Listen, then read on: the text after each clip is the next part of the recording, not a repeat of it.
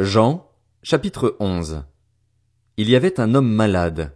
C'était Lazare de Béthanie, le village de Marie et de sa sœur Marthe. Marie était celle qui versa du parfum sur les pieds du Seigneur et qui les essuya avec ses cheveux. C'était son frère Lazare qui était malade. Les sœurs envoyèrent dire à Jésus, Seigneur, celui que tu aimes est malade. À cette nouvelle, Jésus dit, Cette maladie n'aboutira pas à la mort, mais elle servira à la gloire de Dieu, afin qu'à travers elle la gloire du Fils de Dieu soit révélée. Or, Jésus aimait Marthe, sa sœur et Lazare. Quand il eut appris que Lazare était malade, il resta encore deux jours à l'endroit où il était. Puis il dit aux disciples, Retournons en Judée. Les disciples lui dirent, Maître, tout récemment les Juifs cherchaient à te lapider et tu retournes là-bas. Jésus répondit, N'y a-t-il pas douze heures de jour? Si quelqu'un marche pendant le jour, il ne trébuche pas, parce qu'il voit la lumière de ce monde. Mais si quelqu'un marche pendant la nuit, il trébuche, parce que la lumière n'est pas en lui. Après ces paroles, il leur dit, Notre ami Lazare s'est endormi, mais je vais aller le réveiller. Les disciples lui dirent, Seigneur, s'il s'est endormi, il sera guéri. En fait, Jésus avait parlé de la mort de Lazare, mais ils crurent qu'il parlait de l'assoupissement du sommeil. Jésus leur dit alors ouvertement, Lazare est mort, et à cause de vous, afin que vous croyiez, je me réjouis de ce que je n'étais pas là. Mais allons vers lui. Là-dessus Thomas, appelé Didyme, dit aux autres disciples, Allons-y, nous aussi, afin de mourir avec lui.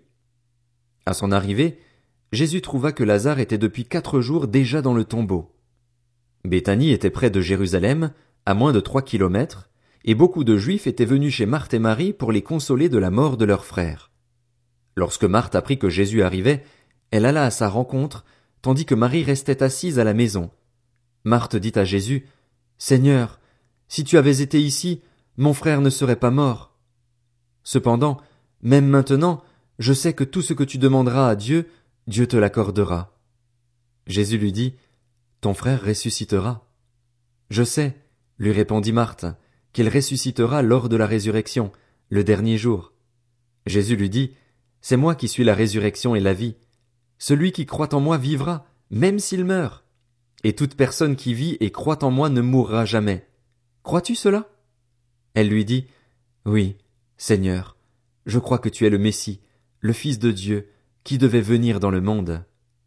Après avoir dit cela, elle alla appeler secrètement sa sœur Marie en lui disant, Le Maître est ici et te demande. À ces mots, Marie se leva sans attendre et alla vers lui. Jésus n'était pas encore entré dans le village, mais il était à l'endroit où Marthe l'avait rencontré. Les Juifs qui étaient avec Marie dans la maison et qui la consolaient la virent se lever soudain et sortir. Ils la suivirent en disant, Elle va au tombeau pour y pleurer. Marie arriva à l'endroit où était Jésus. Quand elle le vit, elle tomba à ses pieds et lui dit, Seigneur, si tu avais été ici, mon frère ne serait pas mort. En la voyant pleurer, elle et les Juifs venus avec elle, Jésus fut profondément indigné et bouleversé. Il dit, Où l'avez-vous mis? Seigneur, lui répondit-on, viens et tu verras. Jésus pleura. Les Juifs dirent alors, Voyez comme il l'aimait. Et quelques-uns d'entre eux dirent, Lui qui a ouvert les yeux de l'aveugle, ne pouvait-il pas aussi faire en sorte que cet homme ne meure pas? Jésus, de nouveau profondément indigné, se rendit au tombeau. C'était une grotte. Une pierre fermait l'entrée. Jésus dit, Enlevez la pierre. Marthe, la sœur du mort, lui dit, Seigneur, il sent déjà, car il y a quatre jours qu'il est là. Jésus lui dit, Ne t'ai-je pas dit que si tu crois, tu verras la gloire de Dieu? Ils enlevèrent donc la pierre de l'endroit où le mort avait été déposé. Jésus leva alors les yeux et dit, Père, je te remercie de ce que tu m'as écouté. Pour ma part, je savais que tu m'écoutes toujours, mais j'ai parlé à cause de la foule qui m'entoure, afin qu'ils croient que c'est toi qui m'as envoyé. Après avoir dit cela, il cria d'une voix forte. Lazare. Sors. Et le mort sortit, les pieds et les mains attachés par des bandelettes et le visage enveloppé d'un linge. Jésus leur dit. Détachez le et laissez le s'en aller. Beaucoup de Juifs qui étaient venus auprès de Marie et qui virent ce que Jésus avait fait crurent en lui. Mais quelques-uns d'entre eux allèrent trouver les pharisiens et leur racontèrent ce que Jésus avait fait. Alors les chefs des prêtres et les pharisiens rassemblèrent le Sanhédrin et dirent, Qu'allons-nous faire? En effet, cet homme fait beaucoup de signes miraculeux. Si nous le laissons faire, tous croiront en lui et les Romains viendront détruire et notre ville et notre nation. L'un d'eux, Caïphe, qui était grand prêtre cette année-là, leur dit, Vous n'y comprenez rien. Vous ne réfléchissez pas qu'il est dans notre intérêt qu'un seul homme meure pour le peuple et que la nation tout entière ne disparaisse pas. Or il ne dit pas cela de lui-même, mais comme il était grand prêtre cette année-là, il prophétisa que Jésus devait mourir pour la nation. Et ce n'était pas pour la nation seulement, c'était aussi afin de réunir en un seul corps les enfants de Dieu dispersés. Dès ce jour, ils tinrent conseil pour le faire mourir. C'est pourquoi Jésus ne se montra plus ouvertement parmi les Juifs, mais il se retira dans la région voisine du désert, dans une ville appelée Éphraïm, où il resta avec ses disciples. La Pâque des Juifs était proche, et beaucoup de gens montèrent de la campagne à Jérusalem avant la Pâque pour se purifier. Ils cherchaient Jésus et se disaient les uns aux autres dans le temple, Qu'en pensez-vous? Ne viendra-t-il pas à la fête? Or les chefs des prêtres et les pharisiens avaient donné l'ordre que, si quelqu'un savait où était Jésus, il le dénonce, afin qu'on l'arrête. Jean, chapitre 12 Six jours avant la Pâque, Jésus arriva à Béthanie où était Lazare qu'il avait ressuscité. Là, on lui offrit un repas. Marthe servait et Lazare était parmi ceux qui se trouvaient à table avec lui. Marie prit un demi-litre d'un parfum de nard pur très cher, en versa sur les pieds de Jésus et lui essuya les pieds avec ses cheveux. La maison fut remplie de l'odeur du parfum. Un de ses disciples, Judas l'Iscariote, fils de Simon, celui qui allait le trahir, dit Pourquoi n'a-t-on pas vendu ce parfum trois cents pièces d'argent pour les donner aux pauvres? Il disait cela non parce qu'il se souciait des pauvres, mais parce que c'était un voleur, et, comme il tenait la bourse, il prenait ce qu'on y mettait. Jésus dit alors, Laisse-la. Elle a gardé ce parfum pour le jour de mon ensevelissement. En effet, vous avez toujours les pauvres avec vous, tandis que moi, vous ne m'aurez pas toujours une foule de Juifs apprirent que Jésus était à Béthanie. Ils y vinrent, non seulement à cause de lui, mais aussi pour voir Lazare qu'il avait ressuscité. Les chefs des prêtres décidèrent de faire mourir aussi Lazare parce que beaucoup de Juifs les quittaient et croyaient en Jésus à cause de lui. Le lendemain, une foule nombreuse de personnes venues à la fête apprirent que Jésus se rendait à Jérusalem. Elles prirent des branches de palmiers et allèrent à sa rencontre en criant Hosanna! Béni soit celui qui vient au nom du Seigneur, le roi d'Israël. Jésus trouva un anon et s'assit dessus, conformément à ce qui est écrit, N'aie pas peur, fille de Sion. Voici ton roi qui vient, assis sur le petit d'une ânesse. Sur le moment, ses disciples ne comprirent pas ce qui se passait, mais, lorsque Jésus fut dans sa gloire, ils se souvinrent que ces choses étaient écrites à son sujet et qu'on les avait faites pour lui. Tous ceux qui étaient avec Jésus quand il avait appelé Lazare à sortir du tombeau et l'avait ressuscité lui rendaient témoignage.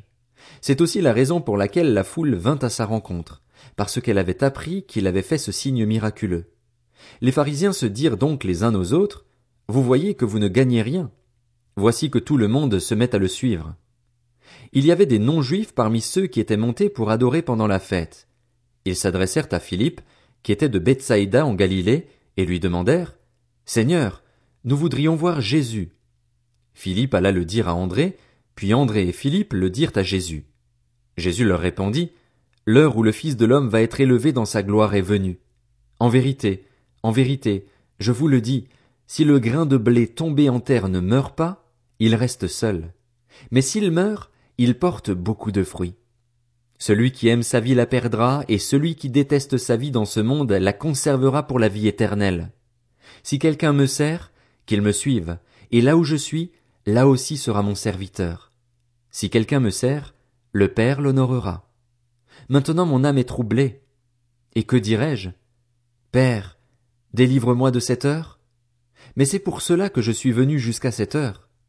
Père, révèle la gloire de ton nom. Une voix vint alors du ciel.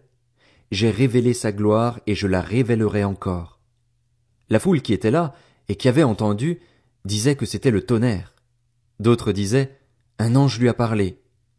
Jésus reprit la parole.